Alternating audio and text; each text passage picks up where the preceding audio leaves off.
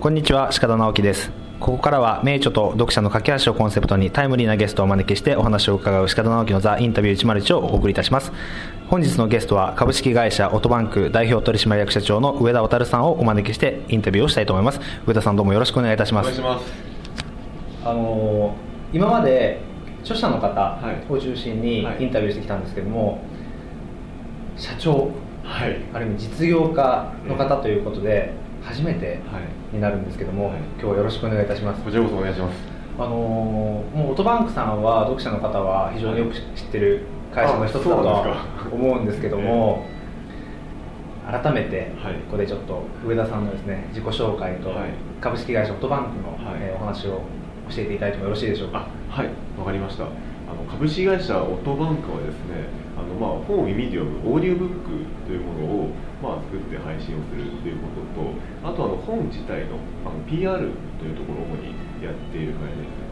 でまあ多分外側から見える事業というかですねあのサービスはあの、まず FeBe というオーディオブックのポータルサイトです、ね、フィービえーまあ、今3000以上のコンテンツを販売していて、まあ、日本で一番大きなオーディオブック販売サイトなんですけれどもこちらとあとはあの新刊 JP というですねあの本を紹介するオンラインのブックガイドですね。新刊 JP ですはい。ね、こちらが今30万人以上ぐらい使ってくれているのかな。30万アクセス。いやアクセスはもっと多くてえっ、と1800万とか。月間で。月間ですね。すごいですね。ぐらいある感じです。4桁ってなかなかないですね。そうですね。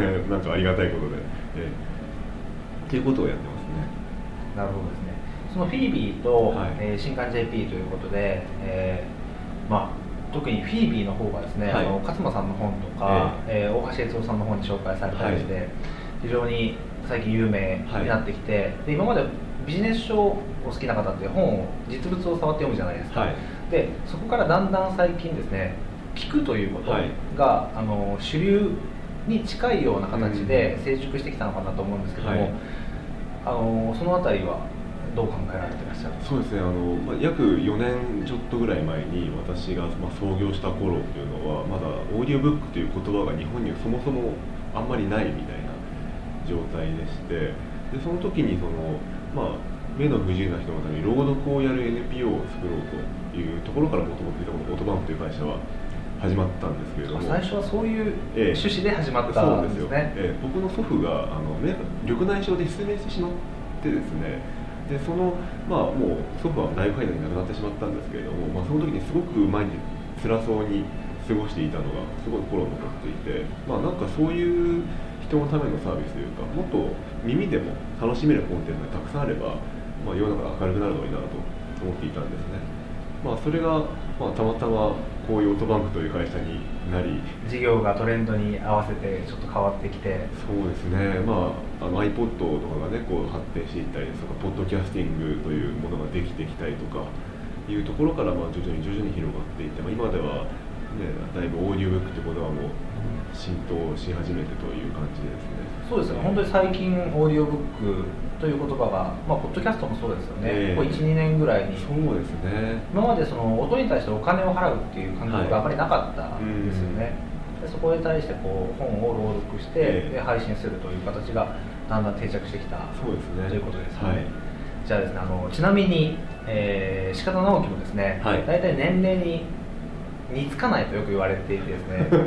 いやあの実際にお会いすると上田さんも年齢以上に見られないですか？そうですね、大体30代ぐらいに見られます、見られますよね、実はでも1980年生まれなのでね。現在。28ですね。18、はい、で会社を作られたのが24の時です。大学4年生。えーと3年ですね。3年生。えで東京大学経済学部えそうですね。の時に出資を受けられたのがきっかけではなくて作ってから出資を受けられたそうですね。え、もともと本当に小さく始めて、資本金が最初400いや120万円っていう資120本万円金ぐらいで始めたので、その学生時代でも120万円っていうのはお一人で？いえいえあの僕と創業者もう2名いまして、まあみんなに出し合ってというところですね。まあ僕も人から借りてという感じだったんで。でそれでその事業が、まあ、素晴らしいものというある意味認められて出資を受けてという形。そうですね。非常にありがたいことに応援してくださる方がたくさんでも東京大学はい。からなかなかこう起業しようっていう方は僕そんなに多くないと思っていて、はい。実は皆さんやっぱりなおかつ経済学部なので、ええ。官僚とか、はもしくはそういう政治の道えとか、まあ、大企業に行きたいという方がいた、はい。い、ると思うんですけども、ええ。上田さん自身はどうだったんでしょう僕自身は、まあ、東大入った時はですね政治家になろうと思っていたんですよ。政治家。ええ。あのまあ、僕はあの高校3年の時まで偏差値が30ぐらいしか実はなくてですねそうだったんですね、ええ。なかなか東大に入ったとは思いがたいこう経歴が。まさしくドラゴン桜の世界みたいな感じになってますよね。そうですね、まあ、そこからなんかこう、まあ、い現役一浪二浪とこう、まあ、3年間ぐらい受験勉強必死にやるとですね、まあ、なんとか東大に受かることができたらしくてですね、まあ結構さらっと言いましたよね。完全に受かりましたみたいないやいや、結構あの、まあ、いろいろと苦難の道があったりするんですけども、まあ、僕も2両目とか暗黒時代ですからね、ほんであまり思い出さない暗黒時代があってですね。でもそれをまあ乗り越えて、でえ。えそうですね。東京大学に入ってそうですね。政治家を最初目指されて、ええ。あのまあ、やっぱりその僕が偏差値が30ぐらいになった理由っていうのが勉強する理由が分からなかったから勉強しなかったっていうことがあったんですね。あの先生にあのなんで勉強しないといけないんですかって中学生の時に聞いたんですよそしたら勉強しないと大学に入れない大学に入れないと就職できない就職できないと食べていけないだろだから勉強するんだよって言われてですね。なるほどそれ生きてても意味ないや。と思ってなんでそれとか思って心に刺さんなかったわけですね。そうですね、まあ、ある意味非常に現実的な答えだったと思うんですけれども、ただ僕の心にはさらなかったですね。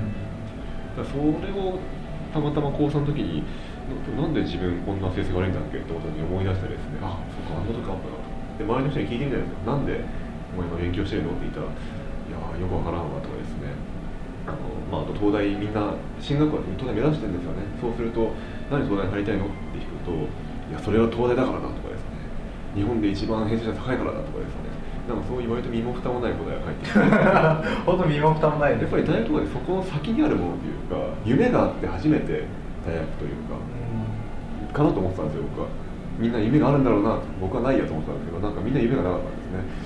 それってその教育って大丈夫なのかなと思って東大入学が目的になってるそうですね。ですよね。で上田さんの中でこうしある意味手段にしたかったということですよね大学はそうですね。僕はやっぱり、まあ、大学も多分仕事もそうだと思うんですけれどもやっぱり何かの夢を達成していくためのあの道筋だと思うんですよね。そこでじゃあ政治家を目指されて。そうですね。もまあ起業になったわけなんですけどそこではも最初はあの政治家を目指してですね弁論部に入って スピーチとか。弁論部だったんですか？ええそうですよ。やったりですとか。東東京大学の弁論部っていうのは、ええ。政治家の方って何人か出られていらっしゃるんですか？いや入って初めて分かったんですけどそんな多くないですね。あのですよね官僚多いんですよ。あああの有名なのは朝雄弁会ですねやっぱり。ですよね、あの森さんとか。そうそう森さんですよとかですね。いや僕もあのつい数年前まで、はい。あのすぐ近くの永田町。はいはい。であの元々国会議員の秘書参議院議員の公設秘書を務めていたので、であのここからすぐ近くのええ。平川町、はい。あれはもともといた派閥のはい。山崎派の事務所があったりとか、はいはいで麹町の方にもよく来ていたりとかしたのであすごく馴染みが深いですよねここの麹町というのは。議員会館もすぐそばにありますしそうですね、あの清水谷とか、あはい。の麹町ええ。なんてよく行ってたので、はい。い、やもうここに事務所があるってすごいなっていう。これもこれ偶然なんですけどね。うちこの事務所はどうして決められたんですか？っていうのはあの向こうにスタジオがあるんですよ。でそのスタジオがうちの株主があの、まあ、持ってるビルというかそこに曲がりしてたんですね当時。で曲がりから今はもうスタジオにだいぶ昇格してですねで入りきれなくなったので近くにオフィスはないかって時にすぐ借りれるとここしかなかったんですよ。あでそれでここになったんですねあなるほど。そういう経緯だったんですね。そうなんです。まあ、ちなみに今はですねあの上田さんという方は多分ど聞いてる方はですねだんだん理解してきたと思うんですけども、はい。僕が今日ぜひ一つだけ聞きたいと思っていたことがあって、はい。例えば1980年代といえばまだはい。20代じゃないですか、ええ。でも上田さんのオートバンクにはですね、はい。上田さんの年齢的に10個もはい。違う方がと一緒に働かれたりとかまたはそういう方と先に営業に行ったりするわけじゃないですか。そうですね。で実はそれだけ年齢が上の方とはい。どうやって接しているのかなとかっていう秘訣をですねあー。僕は聞きたかったりするんですよね。どうなんですかね。僕はあんまり意識を実はしたことがなくてまあ何ですかね。逆になんか気を使わないっていうことあのーこの前初めてお会いした時、はい。ひょうひょうとしてましたもんね。いやいやあの普通20代の、まあ、はいサラリーマンでもそうだと思うんですけど、大体気を使うというかまだ遠慮することが、ええ。まあ、周りの方でも多いと思うんですけども、はい。上田さんっていい意味で遠慮しないというか、うん。気にしない、はい。あのまあ、受け合わないというかですね、そういうところがすごい魅力的だなと思ったんですけども。あありがとうございます。いや実はそういうところがやっぱり秘訣の中に入ってるのかなと思っていてですね、まあ、あくまで自然体。そうですね。僕が逆にあの、まあ、ある意味気を使えない人 いや今日はあのオートバンクのですねあの候補の方も一緒にいらっしゃってるんで、あの気をつけ使えないというところにちょっともものすごくうなずいていたのがちょっとですね。そうなんですか？上田なんかよく KY って言われますよね。さん KY KY っていうのは僕は悪いことじゃないと思っていて、まあ、空気を読めないとか、まあ、多分上田さんがあえて読まないんだとは思うんですけども 経営者にとってやっぱりええ。KY というか、その空気を気にしないことも大事なんじゃないでしょうかね。うんそうかもしれないですね。ただ僕の場合何なんですかね、うん、なんか、まあ、とりあえず合コンとか苦手ですよね。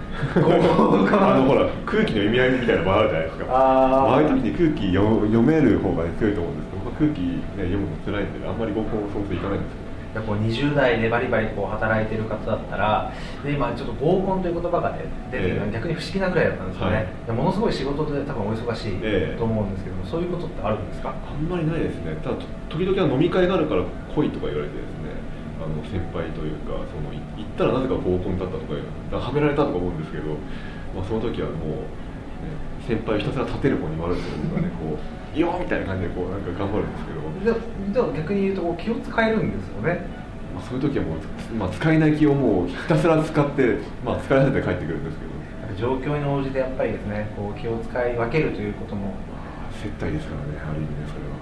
まあ、こういうところにですねあの出資を受けるですね20代の実業家の一面を見た気がしますので、まあ、こういうところでちょっと上田さんのプロフィールをですねあの前編で送ったところで後半はですねあの上田さんに影響を与えた一冊もしくはですね実業家としての上田さんのちょっとお話を聞きたいと思いますので、はい。よろしくお願いします。お願いします。ありがとうございました。ありがとうございます